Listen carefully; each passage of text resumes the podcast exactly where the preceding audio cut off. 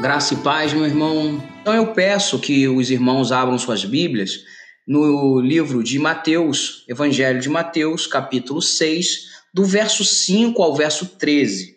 Nós iremos meditar hoje na oração do Senhor e nós vamos tirar a lição que o nosso Senhor nos ensina através dessa oração que se encontra no, no texto sagrado do Evangelho de Mateus, capítulo 6, verso 5 ao verso 13.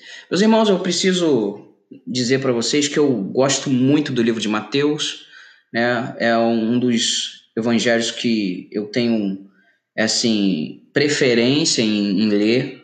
Eu leio todos, não estou dizendo para você não ler, estou falando que eu, eu gosto muito de, de ler várias vezes o Evangelho de Mateus, né? E eu gosto muito dele, mas eu leio todos.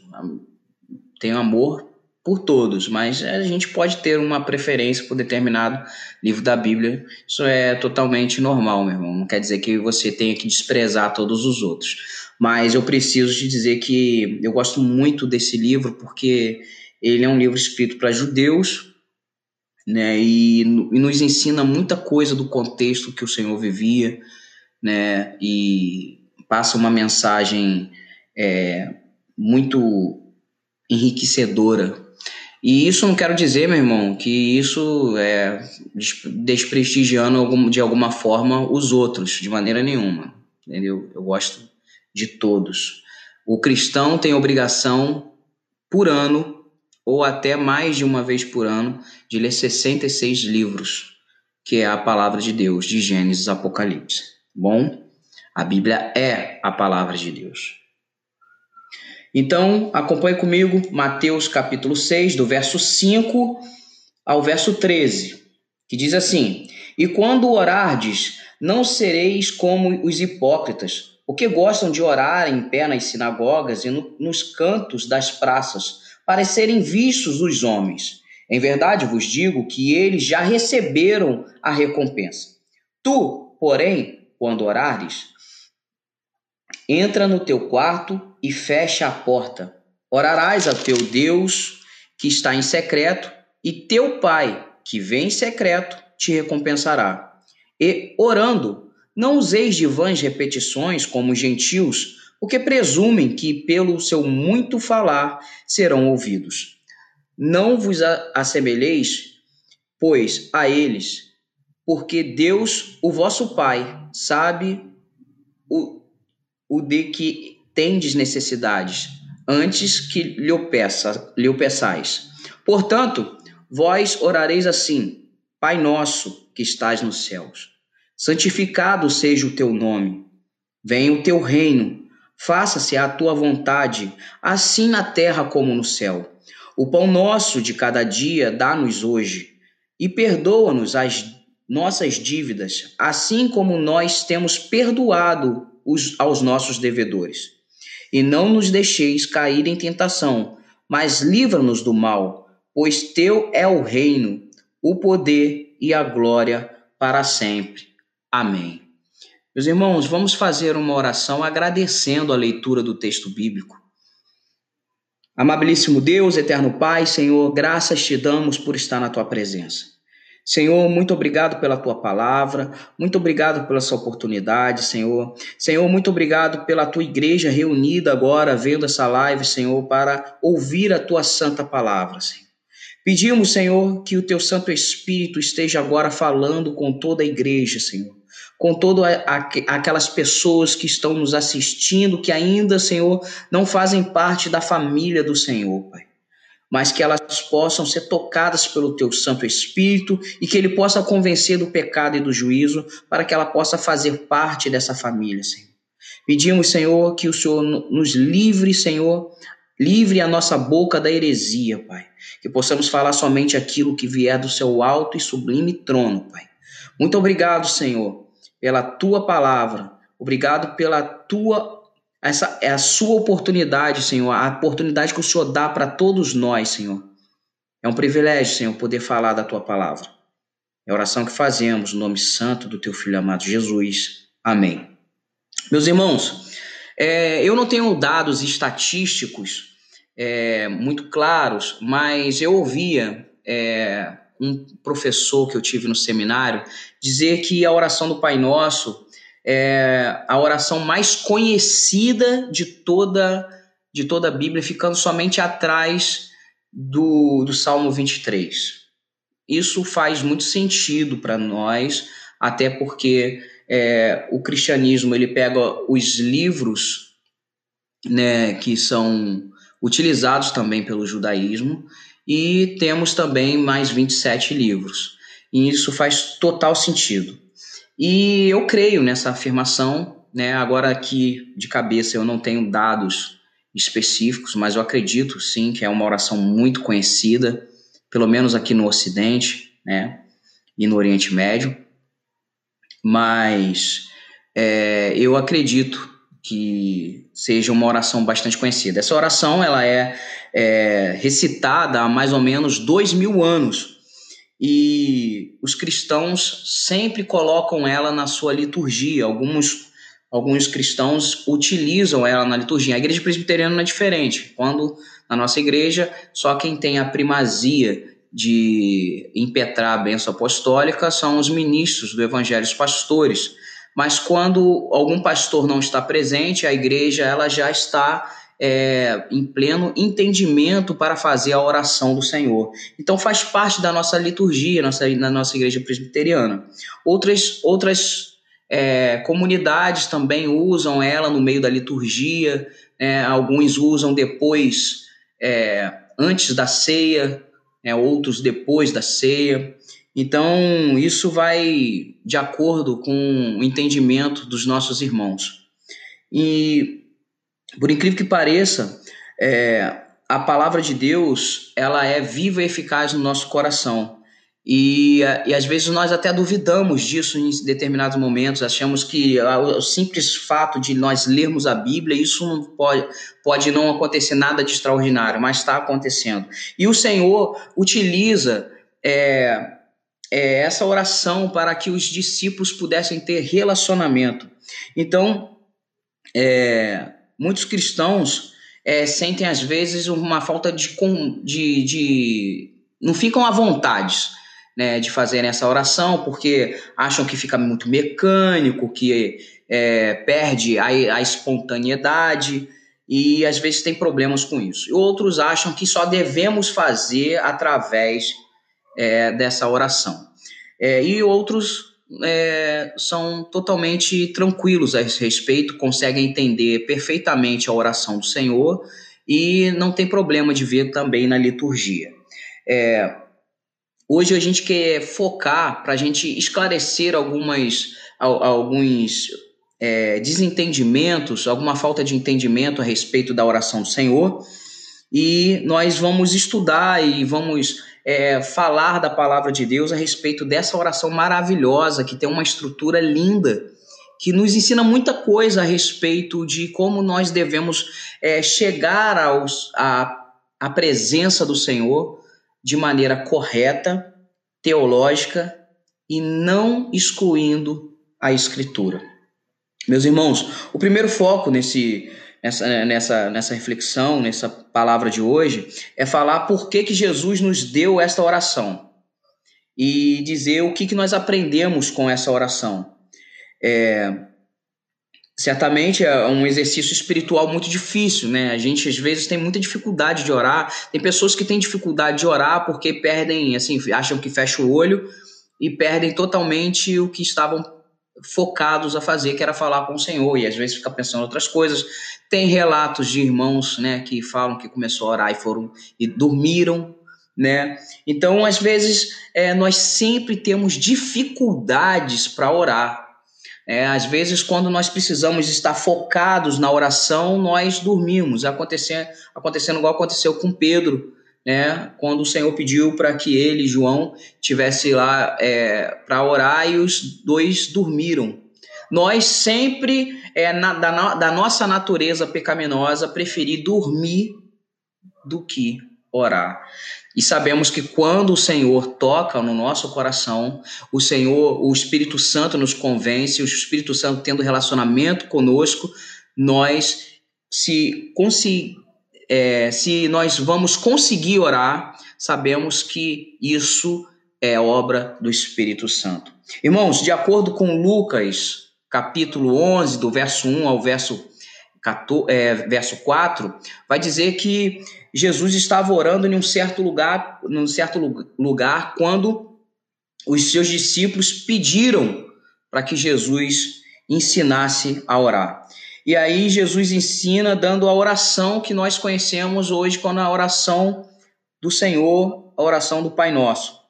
É, e essa parte do, dos discípulos pedirem ao Senhor para orar, é, ensinasse ele a orar, ela é omitida no texto que nós acabamos de ler, de Mateus capítulo 6, do verso 5 ao verso 13. Mas ela é encontrada é, em outras partes do, dos evangelhos. Os evangelhos são quatro, e justamente por causa disso, ele coloca uma visão completa. Aquilo que falta em um, nós vamos encontrar em outros, porque é uma visão completa da situação do fato que aconteceu com o Senhor Jesus. Então, se você não encontrar alguma coisa, por isso que eu digo, nós podemos ter preferência dos evangelhos, mas temos que ler todos os evangelhos, porque um detalhezinho está no outro, o outro não, não se encontra, o outro tem uma explicação que, mas nunca entrando em contradição no sentido da sua essência, da, da, da sua mensagem, ensino da sua inerrância das escrituras. Então é muito interessante a gente ter essa visão geral, porque nós vemos que Lucas vai dar o detalhe do lugar, né? E nós vemos aqui Mateus já relatando o diálogo do Senhor, já ensinando em resposta do pedido que o, o Senhor Jesus está é, tá respondendo dos discípulos. É, o que vemos com esse pedido é que é, essa oração não é o judeu não era uma pessoa preguiçosa no sentido de não orar, não era costume judaico não orar. Pelo contrário, o judeu orava três vezes no dia. É, e no Antigo Testamento fala de homens de oração, fala de Moisés orando, fala de Davi orando, fala de Abraão orando, fala de Jeremias e entre outros. É, mas por que que os discípulos então pedem orar? Pedem para ensinar o Senhor, ensiná-los a orar. É, eles notam que o relacionamento com o Senhor Jesus e o relacionamento que o Senhor Jesus tinha com o Pai era uma nova etapa, era um, um ensinamento de um relacionamento verdadeiro de um pai para um filho e eles sentem a necessidade de pedirem ao Senhor, Senhor, nos ensine a orar. E eu gosto de sempre de enfocar que, é, que eles não pedem para ensinar a pregar, eles não pedem para ter mais eloquência, falar mais é, de uma maneira mais rebuscada, é, mas eles pedem para o Senhor ensiná-los a orar. Isso é belo, isso é maravilhoso. Isso passa uma mensagem para nós que aqueles que querem ter um relacionamento estão sempre pedindo para falar com o Pai. Se você fala muito com o Senhor, provavelmente será, terá a palavra certa para falar com os outros. Se você procura mais o Senhor, você estará cheio para falar mais com outras pessoas de maneira equilibrada e com discernimento.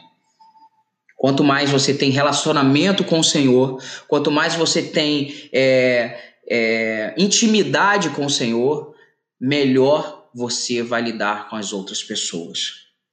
Por isso que é um contrassenso um, um cristão arrogante, um cristão soberbo, porque vai demonstrar muito mais que falta relacionamento com o Senhor aqueles que se relacionam mais com o Senhor, que têm mais intimidade com o Senhor. A tendência natural e espiritual é serem mais humildes. Toda vez que nós somos arrogantes, toda vez que nós somos soberbos, nós estamos dando vazão às nossas vontades da carne e nós não estamos nos consagrando para estar na presença do Senhor.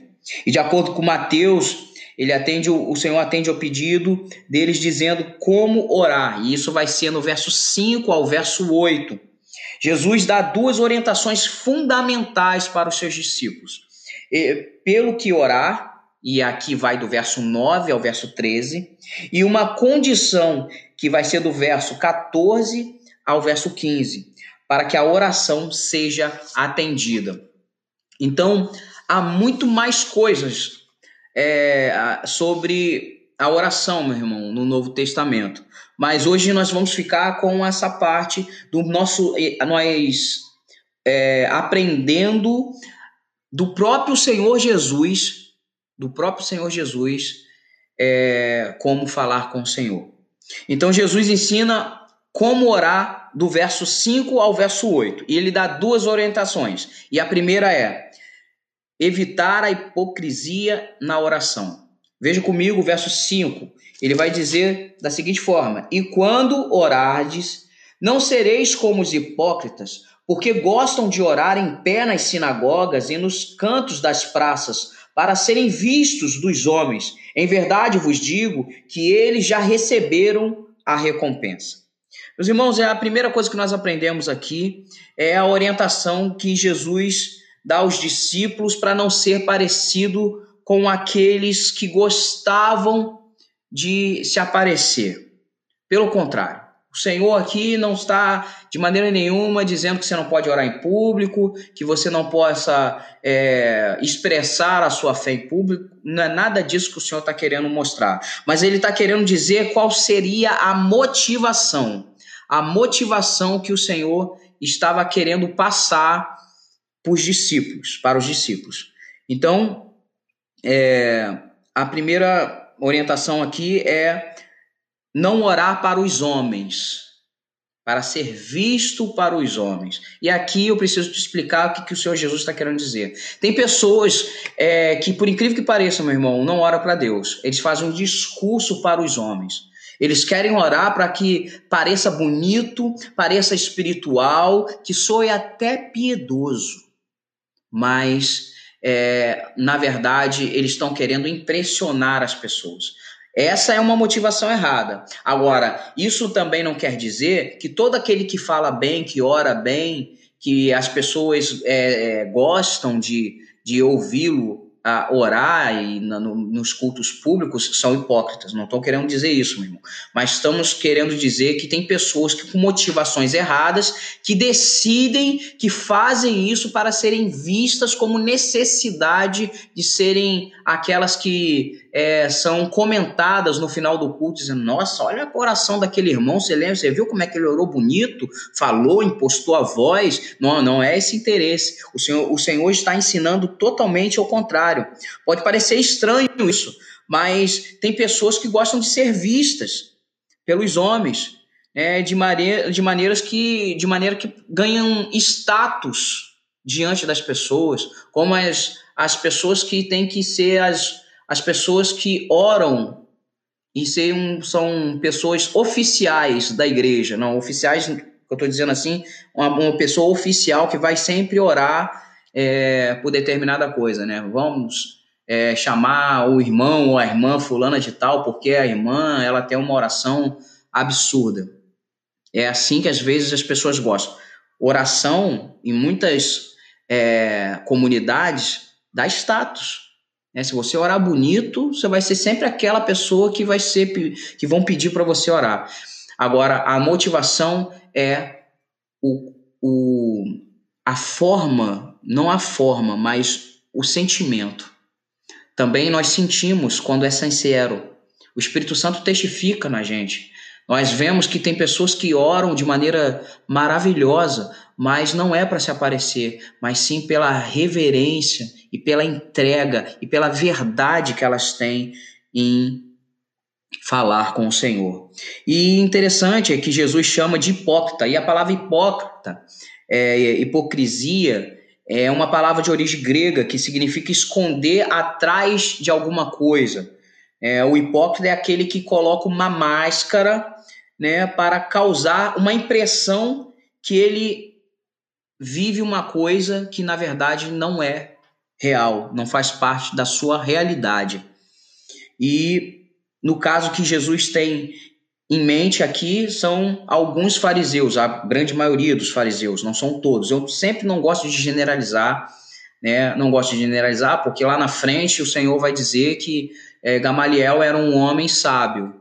É, e eu não quero crer, o texto bíblico não me deixa é, é, respaldo para eu chamar Gamaliel também de hipócrita. Então, então eu não quero generalizar. Né? Então eu quero dizer para você, meu irmão, que a grande maioria dos fariseus eram hipócritas, mas não eram todos, de maneira nenhuma. Então, é, aqui nós vemos que alguns fariseus eles agiam de hipocrisia, colocavam uma máscara, mas na verdade não viviam nada daquilo. Ou seja, os fariseus tinham a doutrina correta, mas uma prática totalmente é, errada. E aqui a gente aprende que o cristianismo é, ele tem que ser um cristianismo com teoria correta, prática correta e também sentimento correto.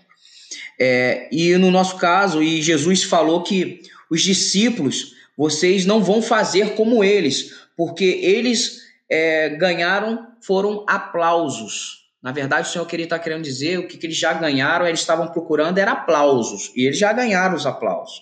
É. Existem é, várias pessoas é, que tentam ganhar aplausos na igreja, querem ser o centro. Será que isso existe? Pessoas querendo se aparecer em momentos de oração na igreja? Claro que existe. Né? Existem homens e mulheres que querem se aparecer dentro da igreja, querem ser reconhecidos. Tem, tem, eu, eu, gosto de, de, algumas, de alguns memes que tem na, no, no Facebook, né? Que o lugar para ser, ser reconhecido não é igreja, é, chama-se IML. Então, às vezes nós precisamos ter essa essa percepção que nós fazemos isso para louvor da glória do Senhor e não para sermos reconhecidos. Né? E nós, eu tenho muita dificuldade às vezes de, de falar em público, de, de. Por incrível que pareça, eu sou pregador, sou pastor e às vezes eu tenho é, dificuldade de falar em alguns ambientes, porque sempre é, eu tenho essa preocupação: será que estão querendo achar que eu estou querendo aparecer? Essas coisas. E isso deve ser preocupante para a gente mesmo, meu irmão. É essa, essa questão de ser midiático, isso nós deve, devemos ter, tomar cuidado para a gente não, não colocar uma roupagem, uma máscara que não faz parte da nossa realidade mas também eu vejo a necessidade e a importância de alguns irmãos que vêm, que vão para a mídia, que elevam o evangelho, né, que viram referência, como o caso do nosso reverendo Hernando Dias Lopes, que é, nos abençoou com suas mensagens, o reverendo Augusto Nicodemos, Mauro Meister, Hermes Temaia, Frank Ferreira, Jonas Madureira, esses homens de Deus que nos ajudam, que nos edificam, que nos é, alimentam com a palavra de Deus. E também nós devemos fazer as coisas com louvor da glória de Deus e não sermos hipócritas. É, nós devemos ter muito cuidado para a gente é, não ser soberbo, pedante, né? fazermos isso para um equilíbrio da parte do Senhor. Então, como orar? O verso 6 vai dizer: é, Acompanhe comigo. Tu, porém, quando orares, entra no teu quarto e fecha a porta. Orarás a teu pai que está em secreto, e teu pai que vem em secreto te recompensará. É, meus irmãos, é, olha como é que é o detalhe do texto bíblico, e às vezes nós temos umas dúvidas que não cabem e aí demonstra o nosso, a nossa falta de conhecimento do texto bíblico. O, come, começa assim: Tu, porém, quando orares, entra no teu quarto. Aqui você você nota que o pressuposto, Jesus está pressupondo que você vai orar, que você vai ter uma vida de oração. Então, você precisa ter em mente que você precisa orar, porque o seu Senhor. Então, ele te dá uma, um exemplo. Tu, porém, quando orares, então não deixe de orar. É difícil, é complicado. Às vezes você está sem paciência. É, às vezes a gente tem que falar a verdade, meu irmão. Fala isso pro Senhor também. Às vezes você está sem paciência para orar. E por que, que você vai enganar? Você acha que você engana o Senhor? Você acha que ele não sabe que às vezes você está sem paciência? Mas fale com ele isso, Senhor, estou sem paciência. Me ajuda a orar. Que o teu Santo Espírito venha e repouse em meu coração para que eu possa falar com o Senhor. Grande problema, meu irmão.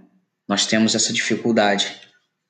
E é claro que Jesus aqui não está impedindo de orarmos em público. E um professor que eu tinha no seminário falou até uma, uma coisa interessante, que existiam grupos, é, alguns grupos na história da igreja que eram contra a oração pública, e não faziam oração pública baseando nesse, nessa interpretação literalista do texto, dizendo que é, é, como o Senhor falar para a gente não orar igual os hipócritas em pé na igreja, então não vamos fazer oração no nosso culto público. E não era isso. Não era isso que o Senhor estava querendo dizer. É, esse não é o sentido que o texto está querendo dar. O, texto não está falando de uma forma, ela está falando da motivação hipócrita. Ele está querendo dizer da, da não verdade daquilo que está vivendo.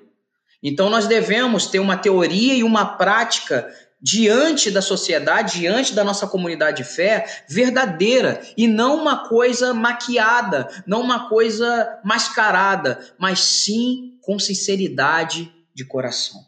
Então precisamos ter isso em mente. A oração pública, ela é, na verdade, uma, uma expressão de uma oração comunitária. A pessoa está orando ali de maneira individual, assim, é, falando publicamente de maneira individual, mas está ali orando junto com seus irmãos. E essa foi a primeira, não orar como hipócrita. Orar com, querendo ser visto, com a motivação do coração errada. Segunda orientação é a questão das vãs repetições, que o nosso Senhor vai falar do verso 7 ao verso 8. As vãs repetições aqui é Jesus é, dizendo para não sermos como os gentios, né? É, se a hipocrisia era a prática da maioria dos fariseus, a vã repetição era a prática dos gentios. As religiões pagãs é, daquela época também tinham orações. E nós vemos também no caso, é, lá no Antigo Testamento, é, do caso de Elias, que quando desafiou os, os profetas é, de Baal, ele viu o quanto eles oravam e se martirizavam e pediam, ficavam fazendo pedidos é, repetitivos o tempo todo, porque é, as outras religiões também tinham as suas orações. E o Senhor ensina para que nós não façamos igual os gentios. Para os pagãos que se humilhavam, às vezes se rasgavam, né, se cortavam com para chamar a atenção é, dos deuses.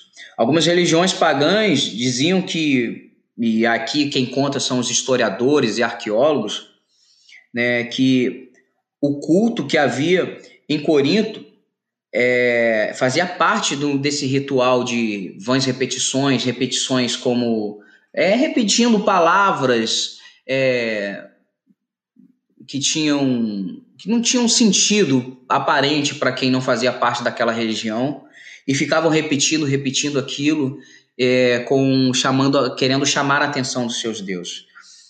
Aqui, possivelmente, alguns é, escritores vão fazer um paralelo a isso, é, comentando a carta de 1 Coríntios, é, especificamente do capítulo 13 ao capítulo 14. É, capítulo 14. Então, Deus é, também já sabe que nós vamos orar, sabe.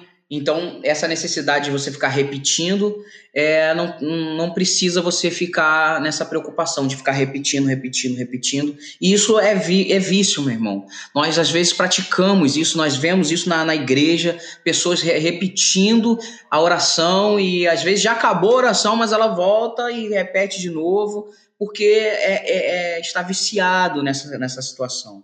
Já está viciado em falar. E Deus sabe que nós vamos falar. E Mas isso impede da gente orar? Vimos em é, vídeos passados, é, palavras passadas que nós é, estudamos, que Deus escolheu trabalhar na oração dos seus filhos, na oração que os seus propósitos já foram decretados. É, na verdade, aqui um, um grande segredo, né? Esse é o grande segredo. Deus querer é, intervir não só através das maneiras é, sobrenaturais, no, no, sentido de controlar a tsunami, é, o terremoto, mas em resposta às orações dos crentes. Aqui eu não estou querendo dizer de maneira nenhuma que Deus também não haja na, na, na natureza a, é, sem a oração dos crentes. Não quero dizer isso. Quero dizer que nós devemos orar e, por causa disso, por estarmos orando, Deus está trabalhando. O plano de Deus não foge e não é frustrado por causa de nada. Ele é soberano, está sentado no alto sublime trono. Meus irmãos, é, quando Jesus fala de vãs repetições, é diferente de insistir, tá? Inclusive, Jesus vai falar da parábola da viúva importuna, lá de Lucas 8, do verso 1 ao verso 8. Ele fica, é, que ela fica batendo na porta do juiz e ganha pela insistência. E Jesus usou essa parábola e o juiz decide atender essa causa, a, a causa dessa viúva pela, pela insistência. Então, você tem um pedido de oração, isso você pode continuar pedindo.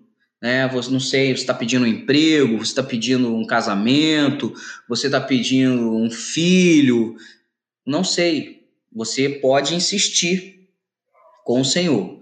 Agora, você só não pode achar que porque você está orando, o Senhor tem a obrigação de te dar, né? Porque ele é soberano, ele tem os planos, tem os propósitos, tem os decretos dele e nós pedimos, mas ele pode dar e pode não dar, né? E nós temos que uh, sempre reconhecer ele como Deus, continuar sendo Deus em nossas vidas.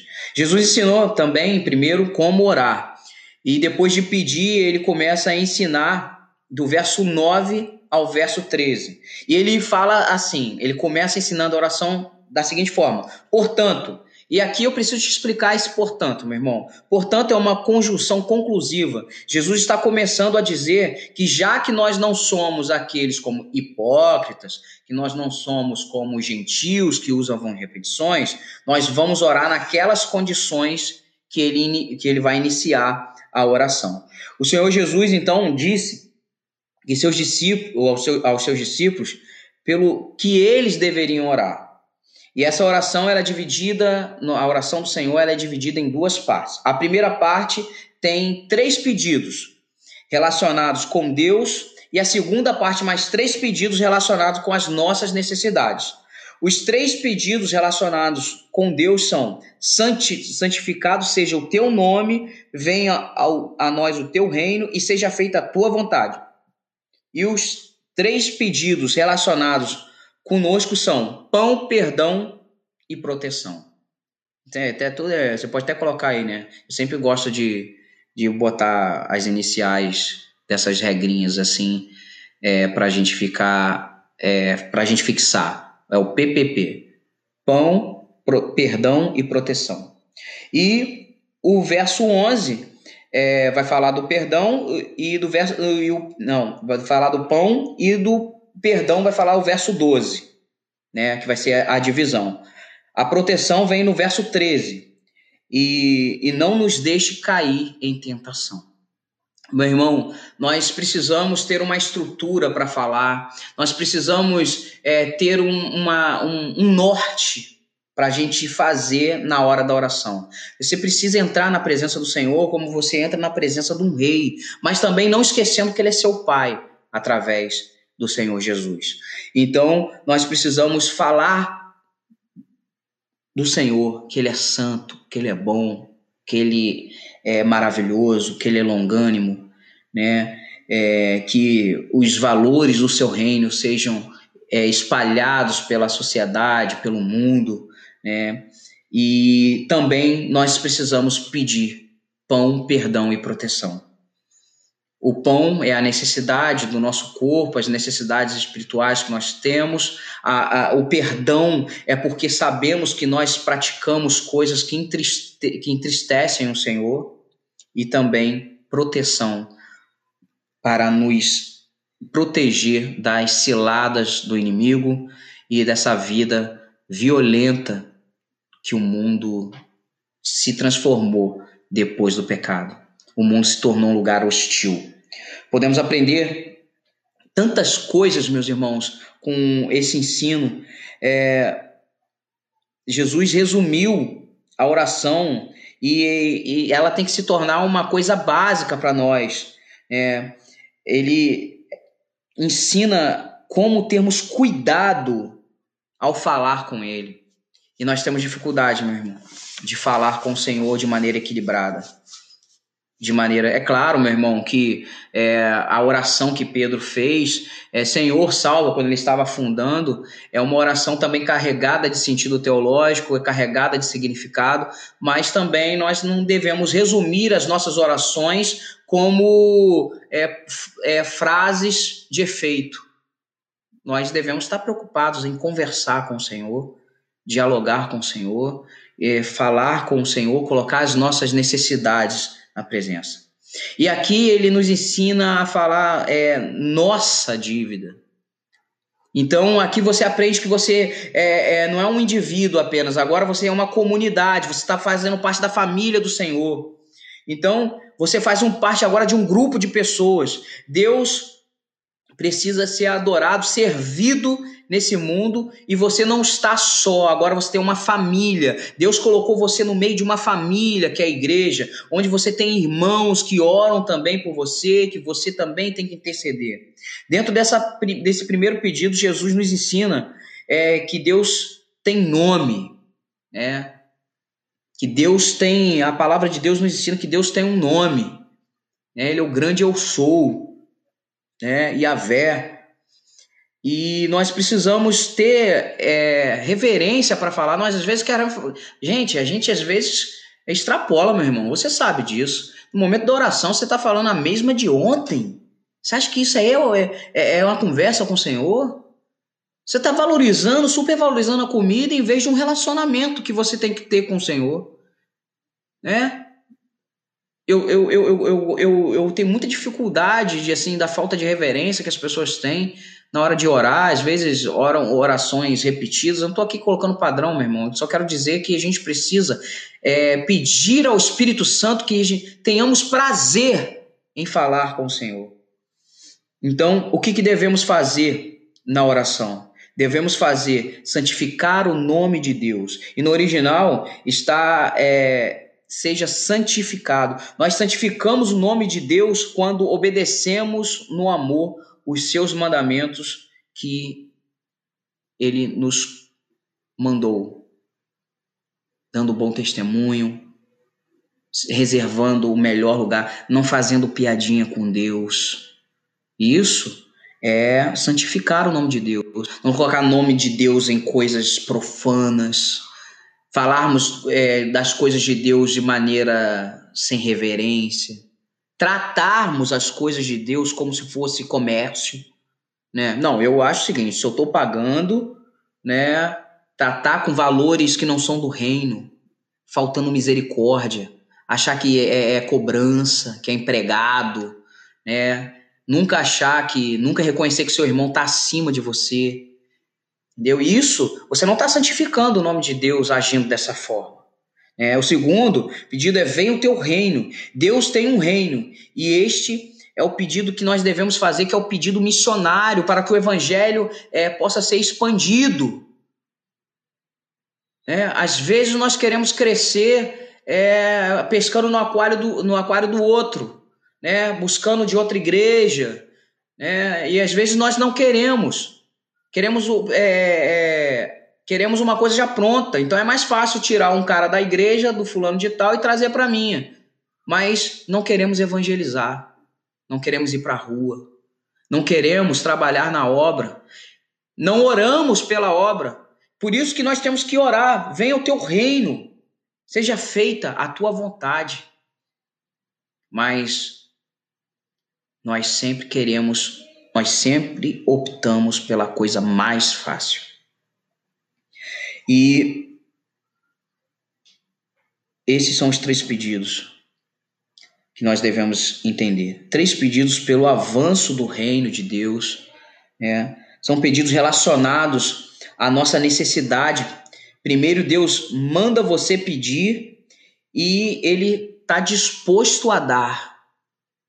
Então, o Senhor Jesus colocou uma estrutura aqui para você ver que você precisa santificar o Senhor, é, está louvá-lo, adorá-lo, engrandecer o Senhor na sua oração. Depois você pode pedir, depois você pode pedir proteção, né? E depois você tem que pedir pela obra, você tem que pedir pela expansão do evangelho, para o teu bairro ser impactado pelo evangelho. Meu irmão, o que eu quero deixar com você essa noite, que você possa santificar o nome do Senhor, que você possa é, é, pedir ao Senhor, pedir perdão ao Senhor e pedir proteção ao Senhor.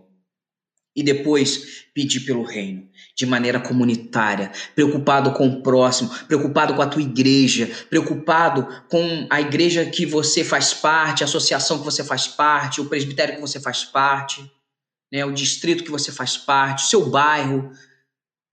Preocupe-se com isso. Preocupe-se em santificar a o Senhor, o nome do Senhor. Se preocupe em pregar o Evangelho, falar do Evangelho. E você estará cumprindo e fazendo a oração, não só com palavras, mas com ação. Fazendo a oração do Pai Nosso, não com palavras, mas com ação. Que Deus possa abençoar a sua vida, que Deus possa te, é, te fazer crescer na graça e no conhecimento.